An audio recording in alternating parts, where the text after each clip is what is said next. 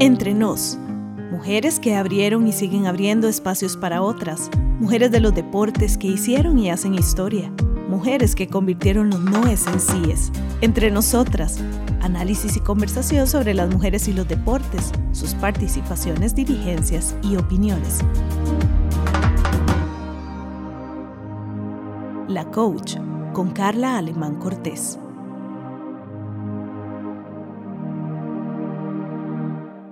¿Qué tal? Soy Carla Alemán Cortés en el podcast de la Coach, aquí haciendo realidad mi sueño y cómo no, con la invitada que tenemos hoy, imagínense, Ingrid Morales. ¿Quién es Ingrid Morales? Ingrid, muchísimas gracias por sacar de tu tiempo, de tu agenda, para que conversemos con todas estas personas que escuchan el podcast de la Coach, que por cierto lo pueden seguir en Facebook, así como Carla Alemán, la coach, la coach con K.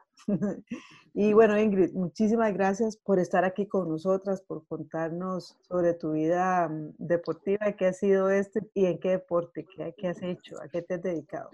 Un honor compartir con usted y que me haya invitado y hablar un poquito de mi historia, y compartir tu sueño y hablar del mío. El mío siempre ha sido alrededor del deporte. Primero empecé como atleta de voleibol de sala, luego pasé a jugar voleibol de playa y una vez finalizada mi carrera deportiva como atleta, siempre me quedé enamoradísima de este deporte y me convertí en entrenadora. Y lo amo como el primer día que toqué el balón de voleibol.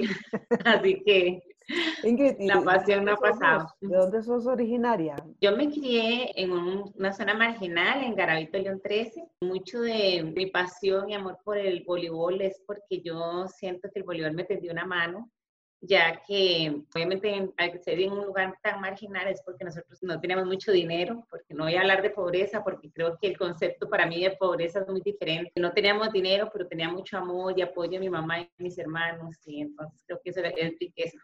Entonces, bueno, el voleibol fue una salida muy grande para poder cumplir muchos sueños y metas, como por ejemplo estudiar, logré sacar una carrera universitaria. Yo tengo un título como profesora de educación especial y además en la parte deportiva pues tuve la oportunidad de estar en las selecciones nacionales, tanto voleibol de playa como sala y bueno, conocer muchísima gente, muchísimos países. Como entrenadora he logrado realizarme mucho, ahora pues como desde otro punto de vista, ahora ayudando a otros a amar el voleibol y que vean en él también una oportunidad que la vi yo para crecer como personas, como profesionales, como ciudadanos. ¿Cómo llegó esa oportunidad? Vieras que yo pienso definitivamente que, que, lo que le toca a uno le toca. Vieras que yo estaba en un colegio que el, el más cercano se llama Julio Fonseca, Gutiérrez, está en La Peregrina. En mi colegio no, no había equipo de voleibol ni nada. o sea, es increíble. Una casualidad grande, la profesora de educación física, que yo la amaba con todo mi corazón, Brenda Charles, la mamá de Karen Pop, la que después yo me convertí en entrenadora, compañera y Eso hay que contarlo, ahora hay que contarlo. Pero mira, fue una casualidad porque yo a Karen la conocí como de cinco años, estando yo en el colegio, que, que la, la, mamá la llevaba a veces, ¿verdad? De la profe, y una excelente persona, ¿verdad? Brenda Charles. Y bueno, la cuestión es que, fíjate que no, no había mucho como que voleibol ni cosas por el estilo, pero a mí me encantaba. Y, y mi mamá me veía siempre a mí como una bolilla de esas. Yo jugaba mucho con esas bolitas que son como de plástico que son de fútbol, pero que son de plástico, de, de plástico, plástico. y entonces pero manipulándola con las manos. Ah, sí, no, yo, yo hacía campeona de mi mente, ¿verdad? Pero yo no me sabía el reglamento ni nada, yo sabía que el voleibol era con las manos, pero yo no sabía jugar voleibol ni nada, ni el reglamento, nada. Pero yo le decía voleibol y era que yo ponía con mis amigos a jugar ahí. Bueno, la cuestión es que mi mamá me regaló una bola de voleibol y entonces yo amaba el voleibol. Me fue fácil, ¿no? Porque me regaló una bola, unas rodilleras y unas muñequeras. Y obviamente en el colegio nadie nunca había visto eso. Y yo me puse el primer día de clases, porque eso me lo regalaron en Navidad. Entonces, cuando el primer día de clases, yo fui disfrazada de voleibolista al colegio.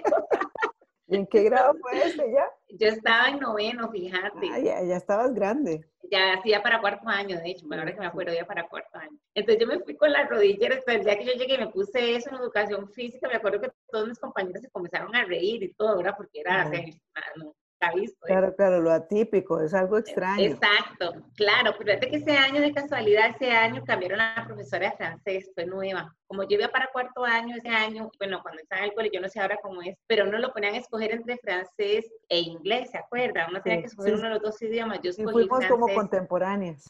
Ajá.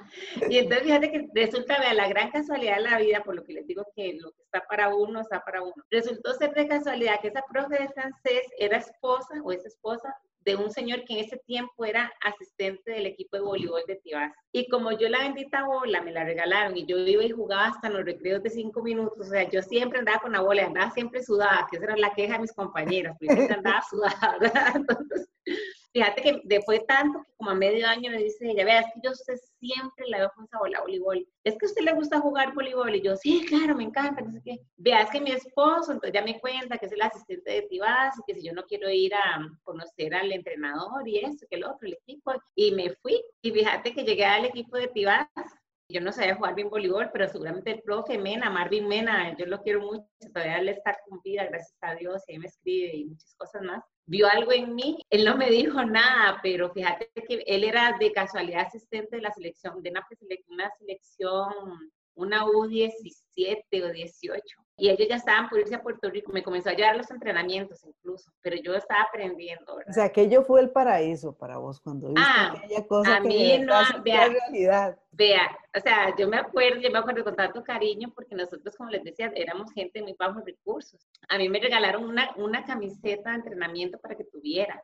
Y yo les juro que todos los días me la ponía. O sea, yo me ponía, en serio, o sea, era todos los, a mí hasta ya me da pena la gente porque yo me ponía absolutamente todos los días la camiseta. O sea, para mí era, y era un orgullo ir a entrenar y era ese, bueno, y yo lo que pienso es que ha pasado el tiempo, para mí sigue siendo lo mismo. O sea, para mí levantar, mirar, esa es la palabra que yo siempre uso. O sea, yo sentí que yo me enamoré. O sea, para mí era el voleibol y yo pensaba en el voleibol y, y cómo iba a ser y bueno. Y fíjate que de las casualidades, que no son tan casualidades, sino como cosas que uno le tienen que pasar, no sé. El hecho de llegar al equipo de Tibás, conocer al profe Marvin Mena y esto, la relación de ellos con las selecciones juveniles. Conocí a Braulio Godínez, que me dio que bueno, la gente que está en el mundo del voleibol sabe quién es Braulio Godínez. Saludamos y, profesor Braulio Godínez. Por cierto, un saludo, buen amigo, después de todo nos hicimos grandes amigos.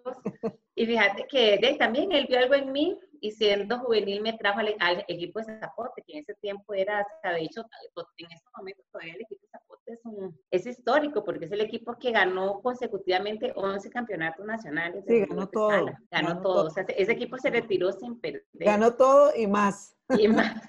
y fíjate que, que la, llegar a ese equipo me marcó a mí mucho porque tuve la, fortuna de compartir con jugadoras de grandes calidades en el aspecto del aprendizaje que ellas me dieron a mí. O sea, eran muy buenas, pero también eran muy disciplinadas, muy humildes. Y en ese momento como que el, el, modo de trabajar era como usted se tiene que ganar su puesto. Imagínense que yo llegué al equipo de Zapote y yo estuve un año completo yendo a todos los entrenamientos y más, porque yo lo que hacía era que llegaba como una hora antes para hacer saque o manuaja, algo que la pared y después me quedaba el entrenamiento, que era cuatro horas. O sea, yo entrenaba cinco horas un año completo sin jugar ni un partido. O sea, yo nunca faltaba nada. Y yo me acuerdo que a mí no me metían a jugar y yo, no le, yo, nunca le cuestioné a Braulio nada. O sea, nada. Pero es que eso, eso era un tiempo, Ingrid, que hay que decirlo. O sea, el tiempo de la inversión. Esto no era el tiempo del instantáneo. Ese no es el tema de que con seis meses, con tres meses, usted ya quiere ser titular y capitana, ¿verdad? Exacto.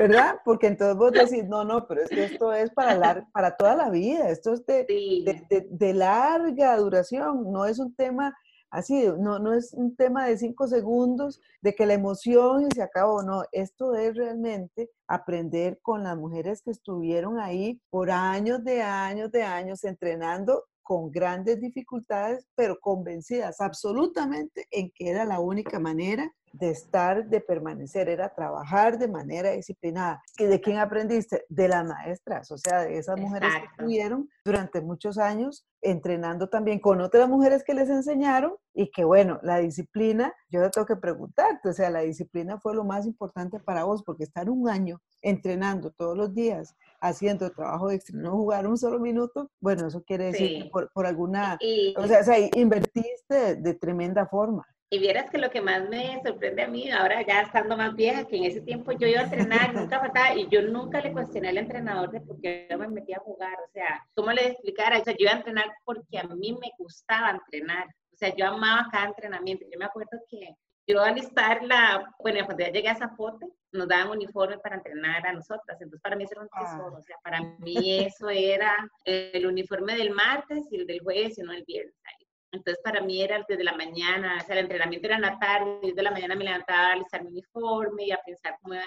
O sea, yo vivía cada entrenamiento eh, desde el viaje en bus hasta cuando llegaba el calentamiento, o sea, todo para mí era una belleza, entonces yo nunca estaba pensando en que estoy haciendo esto para que me metan a jugar o, o porque me lo merezco, o exigiendo nada, o sea, para mí ir y poder entrenar, tener esa oportunidad era un regalo. Claro, pasar de tener un sueño a hacerlo realidad, ya esto era ya claro. para vos. ¿Cuántos años, Ingrid, estuviste jugando? Ah, voleibol de sala. Bueno, con Zapote, yo, digamos, el único año que yo no estuve fue el primero. Yo con Zapote quedé 10 años campeón. Yo me fui, digamos, Zapote fue 11 años, yo estuve 10 años con ellos. Yo me fui por una razón muy, yo la comento con Braulio, porque era que es vacilón, digamos, con Zapote, y fue una experiencia lindísima. Bueno, ya fuimos a lo del Mundial, fuimos, no mentira, ya no fuimos al Mundial. Habíamos ido a Juegos Centroamericanos, fuimos a Norseca, yo estuve en la selección todo ese tiempo, porque yo estando muy viejilla, yo, yo empecé a jugar los casi 18 años que no es, no es típico en voleibol. Normalmente la gente empieza a los 10 años, pero debido a la condición donde yo había crecido, que no había deporte, porque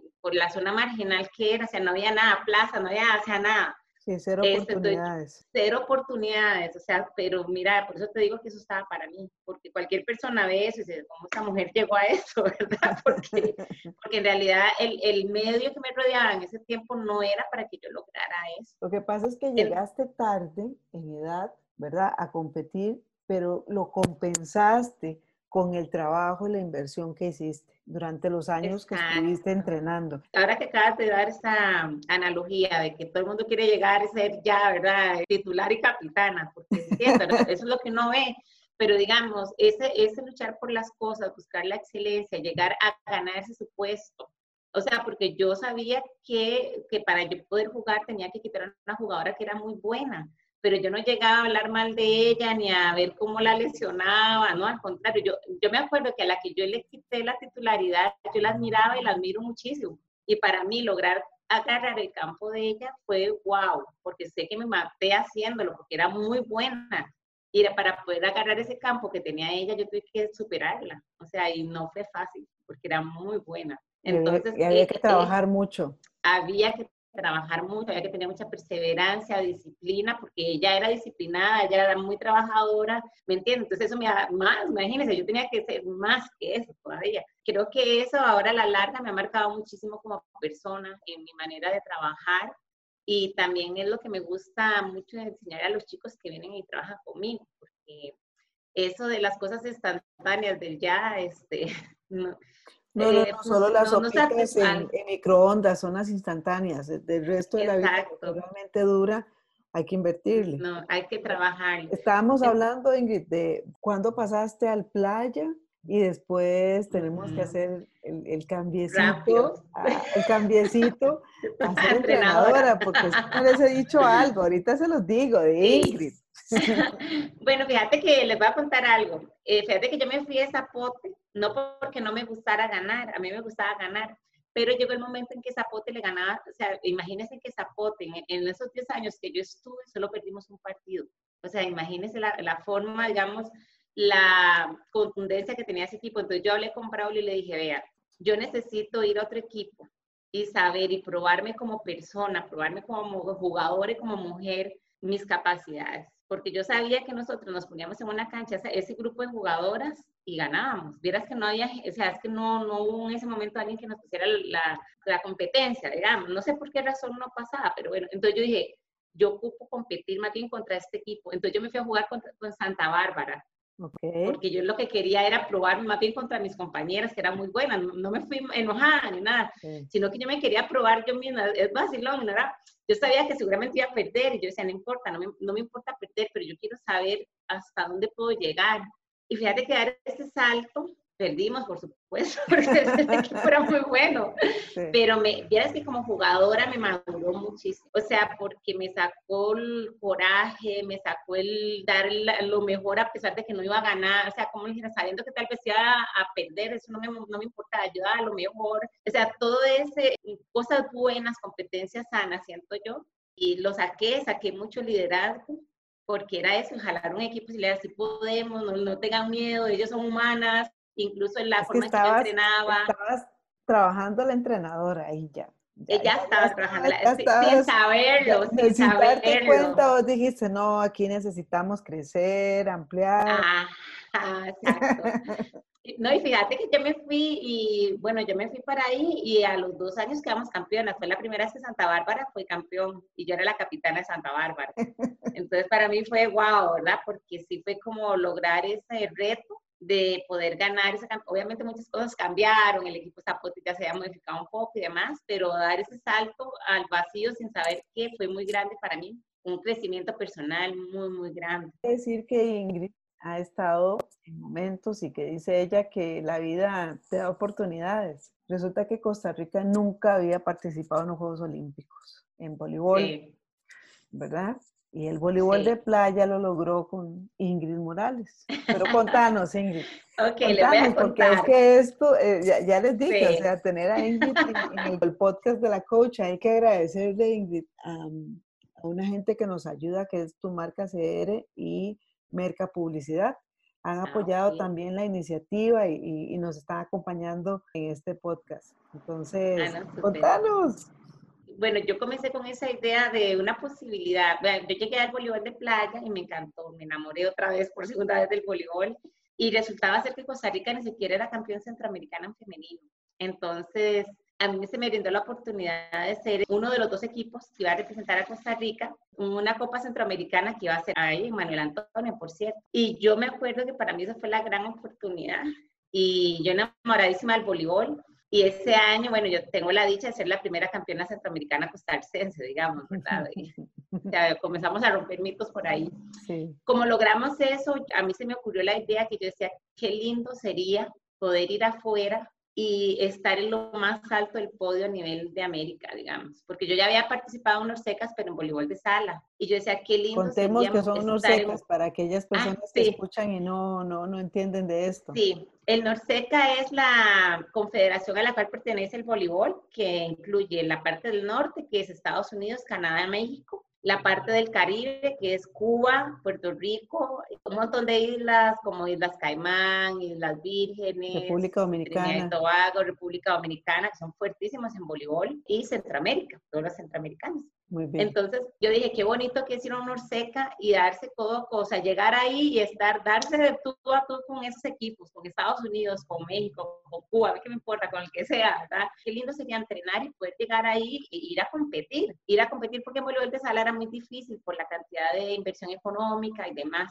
pero yo me dije, no, en playa sí se puede, no, somos dos, lo que ocupo es convencer a otra persona. Entonces, por la loca que se apunte, ¿verdad?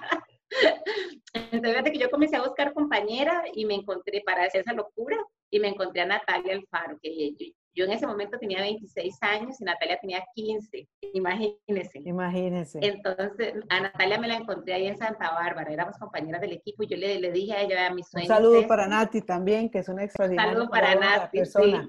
Fíjate que yo le dije, Natalia, yo tengo este sueño, yo quiero entrenar y prepararme para ir a los Norsecas y darnos de tú a tú, estar en el podio, o sea, romper todo lo que haya que, todos esos paradigmas y esas este, creencias limitantes que tenemos nosotros que no podemos, ¿no? Yo, yo quiero prepararnos. Verás que la, el vacilón de esa historia era que nosotros en los campeonatos nacionales de aquí de Costa Rica nos quedamos en la noche cenando, ella y yo, con nuestras familias, ¿verdad? Y se reían de nosotras. Decían, ustedes están locas, ¿no? Que mire, y, nosotros, y yo, me ponía, yo me ponía bravísima. ¡Qué risa! Pues yo decía, no, pero ustedes van a ver cuando nosotros lo logremos. La cuestión es que convencí a Natalia, comenzamos a entrenar y fue tanto lo que nosotros creíamos en ese sueño que las cosas se fueron, comenzaron a acomodar y a dar cosas imposibles. O sea, ocuparíamos como otro rato para que yo les cuente cómo hacíamos para ir a convencer a los patrocinadores y lo logramos. Esto es un compromiso, tenemos que hacer otro podcast, estrategias. Claro, o sea, las historias de los patrocinadores son de echarse, son de risa, o sea, son de risa porque nosotros íbamos, eran como dos locas hablando una loquera y terminamos convenciendo a un presidente de una empresa y nos daba la plata para prepararnos. bueno, pero toda esa, toda esa idea que comenzó como un sueño, como una ilusión, se vio realizada en, el río, en, en, Brasil, en, en todo, por supuesto. Así que eso hay que contarlo antes de... Sí. yo, yo lo que les quiero compartir era que yo tenía tanta convicción de que lo podíamos lograr que a mí no me importaba quién se ponía al frente, yo lo convencía de que sí lo podíamos hacer. Y entonces la gente nos cooperaba, o sea, era increíble. Y fue así como, bueno, logramos un patrocinio como para mantenernos entrenando, luego conseguimos una beca al Comité Olímpico, internacional, por cierto, y logramos el apoyo del Comité Olímpico, el ICODE, ya como que se fueron sumando gente a ayudarnos, ayudarnos, ayudarnos, y de ahí esa lo que era se convirtió en un sueño real. Y yo le digo a la gente, o sea, uno tiene que tener perseverancia porque no fue que duramos un año en eso, o sea, nosotros en ese este sueño que yo les cuento, yo convencí a Natalia fue en el 2004 y se clasificó a Juegos en el 2016. Imagínense ustedes todo el tiempo que duró esa loquera y ese trabajo de hormiga hasta que ya por supuesto ya tiempo después la gente ya comenzó a hacerse un boom, una bola donde 12 años después. 12 años después. 12 años después. Bueno, Ingrid es una ícona, es una pionera del voleibol de sala, del voleibol de playa y logró como entrenadora clasificar por primera vez a Costa Rica y única vez a los Juegos Olímpicos con Karen Koch y con Natalia Alfaro, pero ella como entrenadora. Entonces tenemos aquí la historia de una mujer que comenzó con una gran ilusión, con una gran pasión que todavía la tiene. Si ustedes la pudieran ver, su cara, su alegría, da unas manos inmensas, grandes que tiene, me imagino los golpes que le da la bola, pero Ingrid, ¿qué es eso que vos, por encima de todas las, experiencias que pasaste, volverías a hacer? Si lo tuvieras que volver a hacer, ¿qué volverías a hacer? Wow, todo, o sea, me ilusiona todo, todo. A mí me, me ilusiona mucho volver a ver a Costa Rica en unos Juegos Olímpicos. Lo volvería a hacer todo para volver a Costa Rica, esté ahí de nuevo todo donde yo pueda ayudar. Cuando empezó mi sueño, yo no empecé como quería ir a Juegos Olímpicos como jugadora, mi sueño se logró como entrenadora y mi sueño es que otra vez Costa Rica sea ahí desde el punto donde a mí me toque colaborar, yo estoy dispuesta a hacerlo todo para ayudar. Si lográramos ponerle un sello, Ingrid Morales Muñoz, esa marca personal tuya, ¿qué le pondrías a Ingrid? La verdad que yo pienso que en el fondo todo es posible y sobre todo si es para uno. Cuando hay algo para uno nadie se lo puede quitar. Sea, realmente así nada, nada ni nadie se lo puede quitar. Y lo que uno necesita es trabajar por ello, porque a, Dios rogando y con el mazo dando es mi lema, porque uno puede querer, uno muchas veces pasa que la gente, uno lo nota, en cambio, que yo quiero, y vos de camino a, a, procesos olímpicos, oye, muchas veces yo quiero ir a Juegos Olímpicos, pero digamos, eso, hay un costo que pagar, y ese costo hay que pagarlo todos los días, o sea, perder y levantarse al día siguiente ir a entrenar, que se acabó la plata y usted va a ver cómo hace para seguir entrenando, sortear todas esas dificultades y seguir, ese es a Dios rogarle con el mazo dando, ¿verdad? Es parte de ese proceso, ese camino y ese, ese costo, nada es gratis y eso hay que pagarlo. Y, ¿Y, tu mamá que te compró esas espinilleras y esa bola logró verte. Ah, claro, mami está con vida. Yo, yo las tengo, las rodilleras, están horriblemente feas, viejas y todo, pero yo las tengo de recuerdo para enseñárselas algún día a mis nietos. Y yo se lo enseño a mi hijo también. Yo le dije, vea, es una aventura, una historia que yo siento que es muy linda. Perdonen la humildad, pero